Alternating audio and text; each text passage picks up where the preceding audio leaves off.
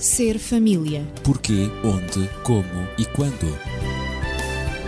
Ser família. Um espaço onde o ser e o ter são a questão.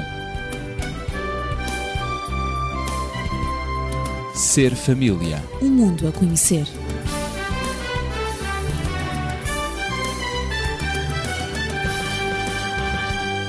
Com prazer que regressamos à sua companhia no Ser Família e prosseguimos com a nossa análise e reflexão sobre a urgência de educar os filhos. Na semana passada abordámos o tema dos comportamentos opositores, desafiadores, ou também há quem lhe chame comportamentos discordantes. E sem dúvida que são comportamentos, são reações, são atitudes, principalmente da parte de crianças, e os pais sentem-se preocupados e desejam conhecer o filho desafiador. Haverá alguma coisa de errado com o meu filho? É uma das questões que os pais se vão colocando. Eh, continuo acompanhado de Daniel Esteves, médico e terapeuta familiar, e também de Natividade Lopes, professora, e é ao Dr. Daniel a quem coloco a primeira questão eh, para nos caracterizar. Aliás, foi o que nós fizemos e definimos na semana passada, mas, no entanto, eh, como ponte e para prosseguirmos este tema, convém provavelmente recordar as crianças opositoras e desafiadoras apresentam uh, atitudes e comportamentos que podem ser percebidos como tal, não é? É verdade. Estas crianças normalmente têm uma certa uh, facilidade em passar de um estado de satisfação para um estado de zanga. Isto acontece com muita facilidade, com muita frequência. E repentinamente? Repentinamente, uhum. aparentemente sem explicação. São crianças que têm a tendência para lutar contra o inevitável. Portanto, uhum. muito dificilmente aceitam pacificamente o ir para a cama ou ir para a mesa à hora da refeição. Uh, normalmente opõem sempre resistência, uh, sob diversos aspectos e de, de variadas formas, mas normalmente resistem sempre ao cumprimento dessas questões. Pode dizer-se que se apresentam alguma indisciplina, Sim, dita por outra, outro termo. Exatamente. Uh, são crianças que normalmente têm uma certa tendência para assumir liderança, mas essa liderança não é de maneira nenhuma uma liderança muito proveitosa ou muito pacífica, porque o que fazem é impor tudo à sua maneira. E, portanto, pretendem que os colegas, os amigos, eh, normalmente façam as coisas em função da sua opinião, em função do seu gosto, da sua uh, percepção. Os outros têm que se sujeitar àquilo que eles pretendem. São crianças que, eh, quando não lhes apetece, discutem e discutem muitas vezes ferozmente, digamos, quando são levadas a fazer determinadas tarefas. Quando é-lhes colocada essa obrigação em cima dos ombros, digamos, eles, portanto, não gostam e discutem. É como quem está, digamos, dentro de água a lutar para não se afogar. E eles fazem exatamente isso. Como a expressão pequenas, popular é contra... barafustam, não é? Pois, exatamente. contra pequenas, contra grandes tarefas. Eh, são crianças que não olham, digamos, a meios para atingir os seus fins. Uhum. E onde isto se nota muito bem é na sua acrescida capacidade de mentir. Eles são capazes de mentir se, com isso, conseguirem escapar à responsabilidade dos seus atos. Uh, são crianças que, uh, quando são participantes, quando são alvo de um pequeno incidente, normalmente aproveitam esse incidente para assumirem uma atitude de confronto com os outros. Enquanto que, noutras circunstâncias, talvez esse incidente passasse sem, digamos, sem qualquer tipo de referência ou não tivesse outras consequências.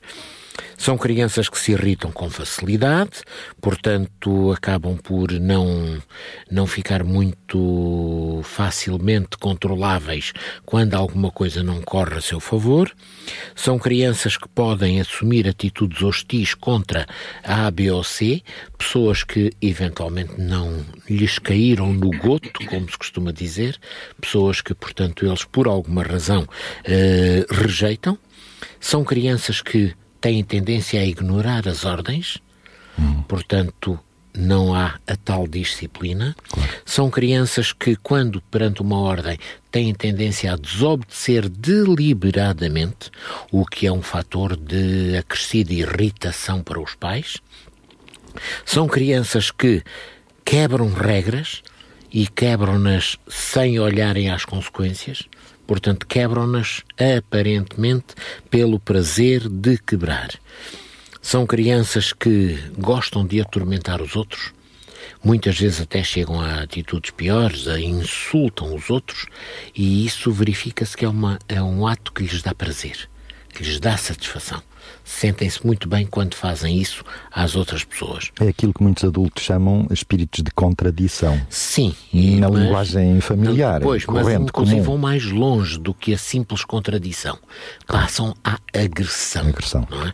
Portanto, fazem isso. Uh, quando brincam, portanto, nada os deve interromper. Uh, lá está, uh, se estão a brincar, chamá-los para irem tomar uma refeição. Não, senhor, a refeição que espero, porque a brincadeira é muito é mais. É prioritária. É prioritária. Uh, sempre que surge uma oportunidade, eles aproveitam qual, qualquer alternativa para que haja um conflito. Da ideia que estão mesmo preocupados é em aproveitar essas oportunidades. o controle do seu temperamento é diminuto, por isso, facilmente eles se descontrolam e tomam atitudes, portanto, radicais em termos de revolta, em termos de reação.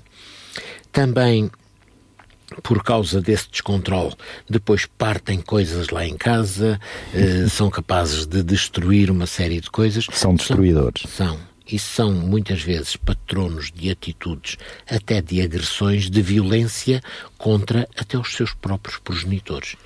Uh, o que é, portanto, uma situação muito, muito grave. grave. Uh, são, portanto, crianças que podem assumir, inclusive também, uh, atitudes autodestrutivas. Eles próprios acabam por colocar-se em risco através de determinadas atitudes, atitudes essas que podem levar, sei lá, a automutilações, a magoarem-se, enfim, uma série de coisas que são desagradáveis.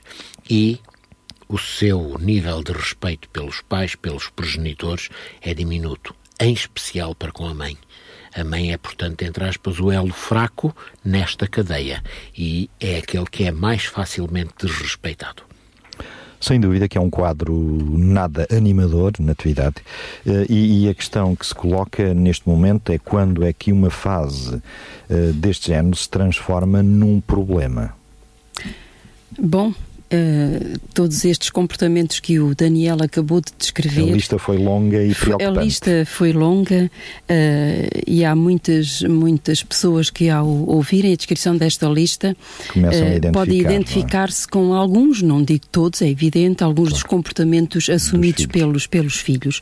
Mas, mesmo que seja um, uma semana, apenas uma semana de não, não quero, é? da parte do filho, Sim, para, é... para os educadores, para os pais e, e restantes educadores é muito tempo, parece uma é eternidade. Grave, uh, mas não é grave. Uhum. O facto é que este problema eh, digamos, para ser apontado como um real problema, uh, de, deve ter, uh, deve ser observável durante um tempo muito mais alargado. Dizem os, os, especialistas que podemos ir até aos seis meses, não é? Sim, sim. com comportamentos desta, desta natureza continuados. Uhum. Mas eu gostava também de, de ressalvar aqui algumas situações. o que é que nós, quais são as nossas expectativas enquanto educadores em relação relação aos nossos filhos ou aos nossos educandos. Uh, eu vou, vou agora apontar algumas idades uh, uh, nas quais há comportamentos que são expectáveis e que são, digamos, classificados como normais. Por exemplo, o facto de uma, uma criança, uma criança de 18 meses ou até mais, ano e meio ou até aos dois anos, está na idade do não. E, claro, não vamos eh, classificar isso como sendo um comportamento à partida logo opositor uhum. ou desafiante. Claro. Não. É próprio nesta idade a criança utilizar o não. Ela muitas vezes diz não porque não sabe dizer sim. Uhum. E ela diz não quando não percebe e quer. É inerente ao próprio desenvolvimento é inerente da criança. ao próprio desenvolvimento. Uma criança entre um ano e meio e dois anos é a idade do não. Do não. Nós sabemos isto. Portanto, não vamos ficar aflitos. Eh, vamos tentar uh, saber lidar com este comportamento da criança. Por exemplo, uma criança, agora, uh, uma criança com 9 anos, um, portou-se muito bem até, até, digamos, até ao terceiro ano de escolaridade, quarto ano, uh, em que ela está, tudo correu bem. Mas no último ano, digamos, até ao terceiro ano de escolaridade, tudo correu bem.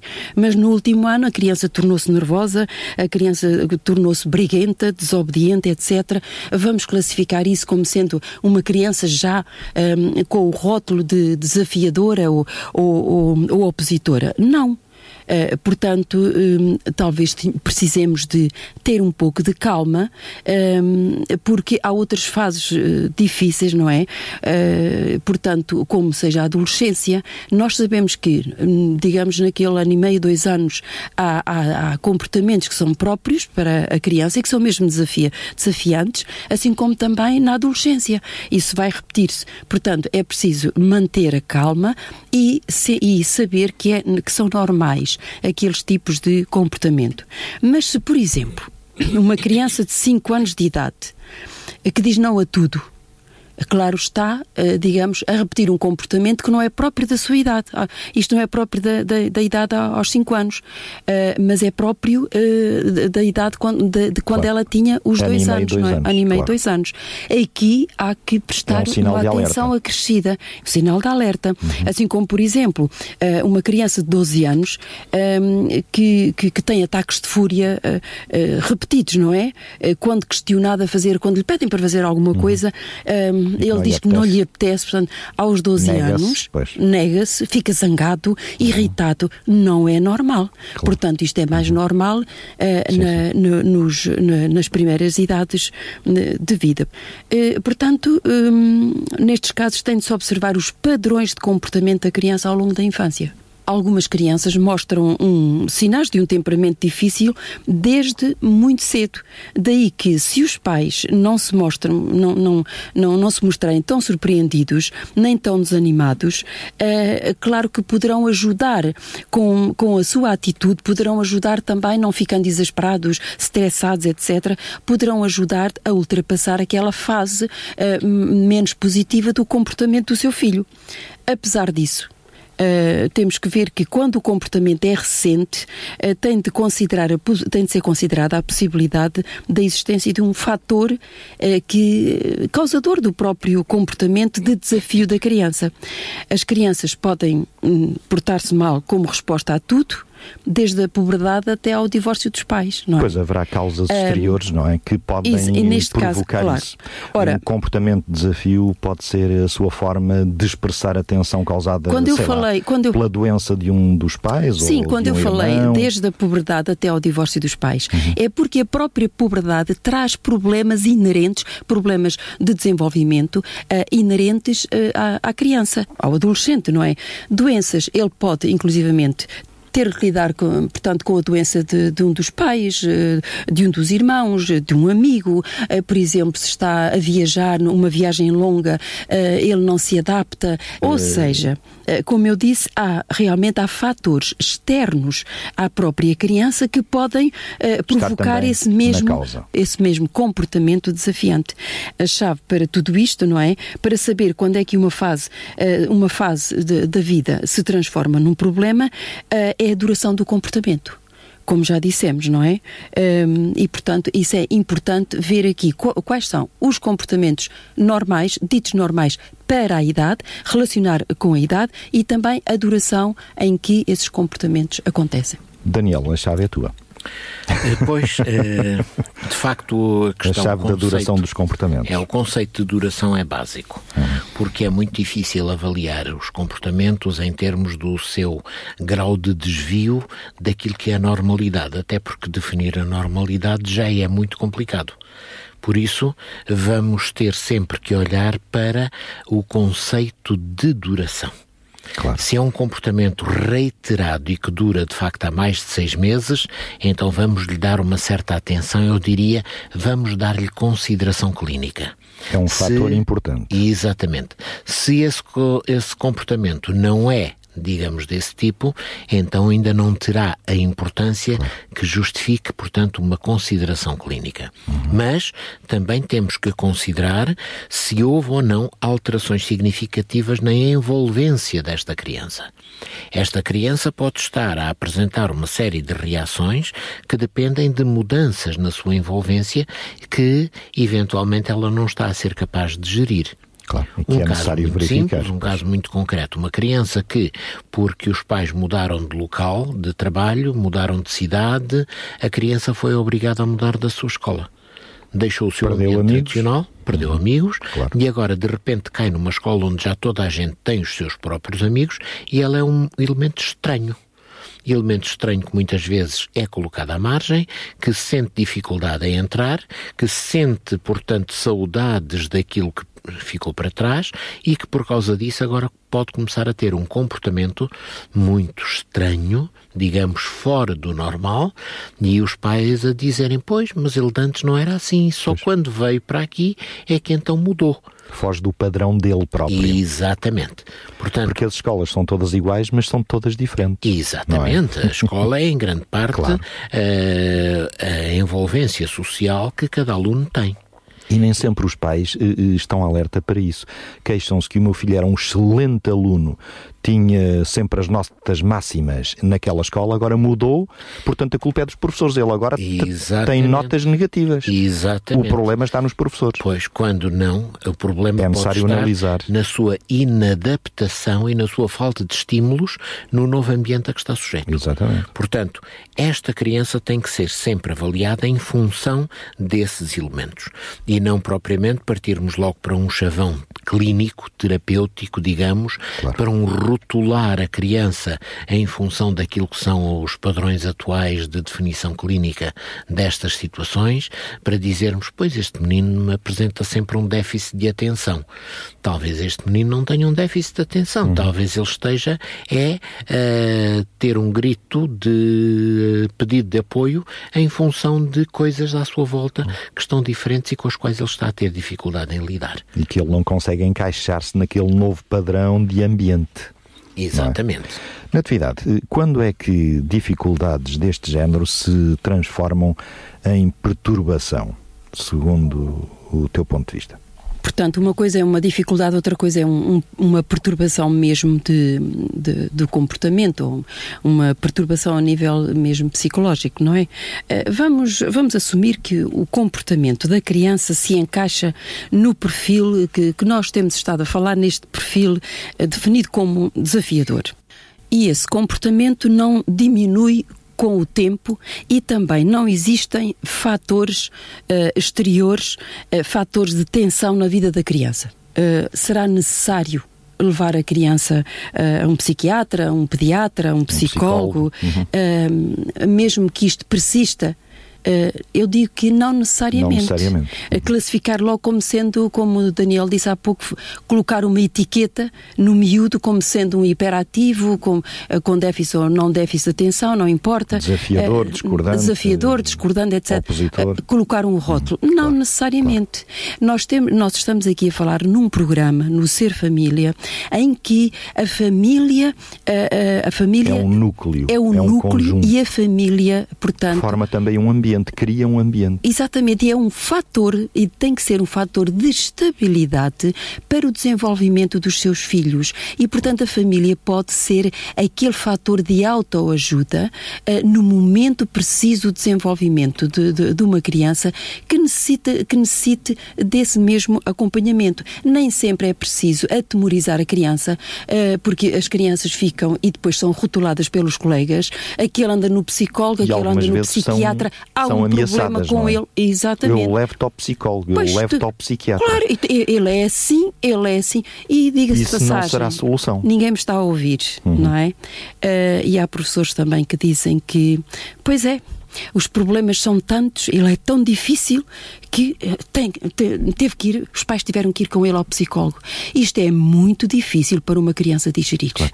Mas deixa um, dizer-me também que nós conhecemos adultos apelidados de altamente emotivos, exigentes ou rígidos. Com e certeza. podemos não os achar fáceis de lidar, não é? Isso Mas consideramos parte... que é o seu comportamento o seu temperamento. Exatamente, faz Pode parte ser do seu perfeitamente plausível uh, para nós encararmos também a criança dessa forma. Exatamente.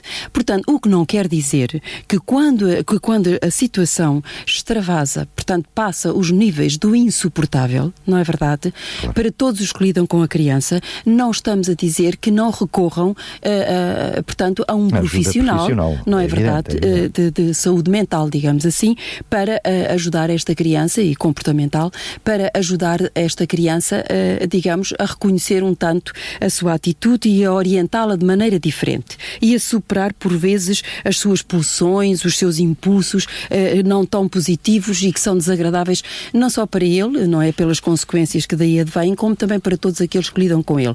Mas, novamente reforço, o papel da família, mesmo que a criança tenha, mesmo que os pais tenham que recorrer a, a, um, a um profissional para ajudar a lidar eh, com, estes, com estas atitudes desafiadoras ou opositoras, o papel da família continua a ser sempre extremamente uh, importante e insubstituível para que, a, para que a criança, digamos, assuma uh, o seu comportamento normal de acordo com a própria idade. O papel da família, a autoajuda da família é fundamental num caso ou noutro. portanto, ou, ou, ou sem ajuda profissional ou com ajuda profissional. Daniel, eh, concordas com este aspecto em que, do ponto de vista da terapia familiar, eh, isto que a Natividade acabou de dizer, portanto, é viável, não é? Sim, exatamente. E o que acontece é que muitas vezes, eh, de facto, as correções que se conseguem obter deste tipo de comportamentos que os pais à partida considerariam desviantes são muito positivas, com pequeninos ajustes. Eh, no entanto, há pais que não querem passar eh, por essa situação sem ouvirem uma opinião profissional, uma opinião técnica. E então vão a correr, portanto, para um psicólogo, vão eventualmente apresentar as coisas de acordo com a sua percepção, à espera, sabe-se lá, já várias vezes eh, encarei situações desse tipo, à espera que o psicólogo, ou um psiquiatra, ou médico, pediatra, seja quem for, tenha uma mesinha milagrosa dando ao menino, e exatamente, no dia seguinte o menino é perfeito. Dá-lhe um toque e pronto. Ora, as coisas não se passam assim. Eh, ou então vão à procura que o médico faça o diagnóstico, não, este menino tem uma alteração física, seja onde for, que justifica a alteração de comportamento. Que Também. confirme as suspeitas Exatamente. dos pais. Exatamente. E então, a partir daí, os pais poderiam dizer: ai, coitadinho do meu menino, mas sabe, ele tem um problema que é assim, assim, assim. Por isso é que ele é desta e daquela e da outra maneira. Também, nem sempre isto acontece assim. Claro. E, portanto, os pais muitas vezes vivenciam um certo vazio e acham que ninguém está a dar a devida atenção àquilo que são os problemas problemas que eles estão a viver. Para isso é necessário que eles entrem em linha de conta para terem uma visão correta da situação, entrem em linha de conta com os fatores intrínsecos que justificam aquele comportamento e os fatores extrínsecos também que o vão condicionar. E, portanto, se eles analisarem tudo isto, eles vão eventualmente ver logo através apenas da análise de bom senso, o que é que deve ou não deve, portanto, ser corrigido. E vão poder ter também uma percepção mais equilibrada para aquilo que é a frequência com que este, estas alterações surgem e também para a gravidade com que as mesmas se manifestam. Há uma história clássica que se pretende, portanto, apresentar para ajudar a definir o que é normal e o que não é normal. E diz-se nessa história que um casal tinha, portanto, um filho e até o filho, enfim, pronto, era uma criança que era considerada mais ou menos normal. E um dia o pai chegou a casa com dois bilhetes para ele e para a esposa poderem ir assistir a um concerto musical que há tanto tempo andava a ser falado e que eles tinham muito gosto em assistir.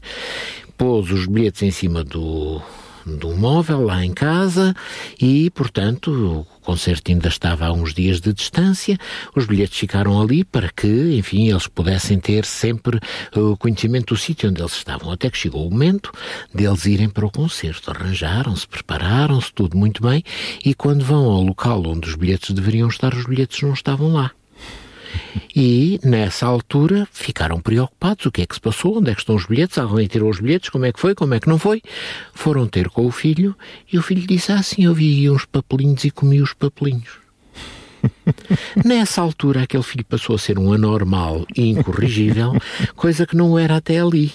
Porquê? Porque nessa altura o seu comportamento, que afinal ele já tinha anteriormente, ele já ia comendo papel, uh, tirava bocadinhos de papel e ia comendo, e os pais acharam aquilo perfeitamente banal, mas só naquela altura, porque o prejuízo foi significativo, Os é que então aquela criança passou a ser anormal. Muitas vezes os nossos conceitos de juízo sobre os nossos filhos passam exatamente por aquilo que nos prejudica mais ou menos.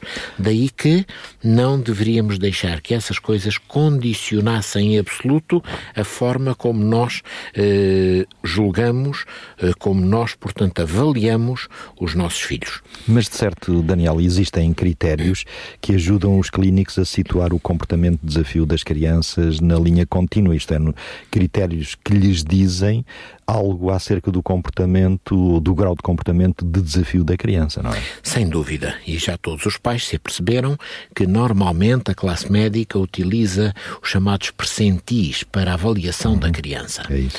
E o que são esses percentis? São exatamente gráficos, são, portanto, tabelas que são construídas a partir da maior ou menor incidência de crianças em relação aos valores, à avaliação de determinado parâmetro. Sei lá, a criança, portanto, em termos de altura, se a criança é muito alta, está num percentil muito eh, elevado, se a criança eventualmente não é tão alta, o seu percentil já será. Enfim, toda esta avaliação sabem que é feita, portanto, pelo médico. Ora, no campo dos comportamentos, nós poderíamos dizer que há três conceitos que são básicos. É o conceito de constância, o conceito de frequência e o conceito de gravidade. Constância é até que ponto é que aquele comportamento é repetido.